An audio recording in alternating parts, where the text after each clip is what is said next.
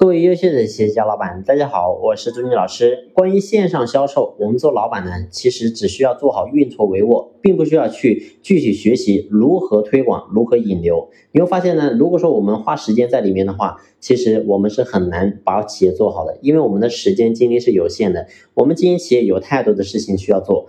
上期我已经和大家分享了，我们一定要确定好我们的线上销售模式之后，接下来呢，我们要找到相应的人。你比如说，我们要去做天猫店，那么这个时候呢，我们到底该怎么去做这个天猫店呢？其实天猫店整个整个投入还是算是比较高的，可能基本上你的起步就得要四五十万的流动资金去做这个事情。那么这是第一个，我们要有钱的准备；第二个，我们需要人的准备。那么人的准备呢，我们一定不能犯一个误区。这个误区是什么？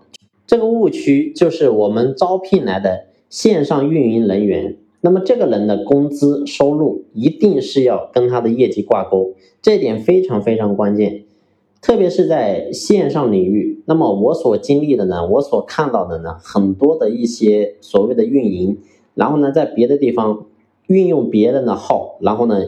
去面试，那么这个时候呢，很多老板看到哦，这个人的这个原来做的原先的运营的账号这么好，然后业绩这么高，然后呢一下就心动了，直接给他的底薪就是六七千、七八千，甚至还有过万的。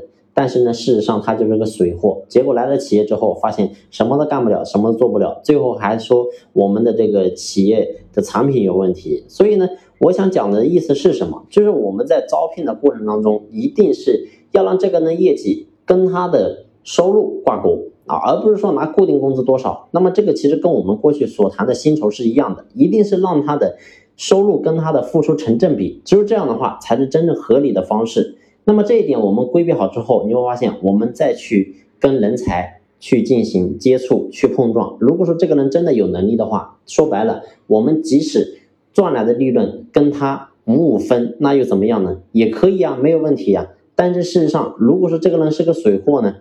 对吧？不要说多了，我就是给他三千块钱的固定底薪，我相信呢，我都会觉得高。为什么？因为这个人根本给企业创造不了任何的价值。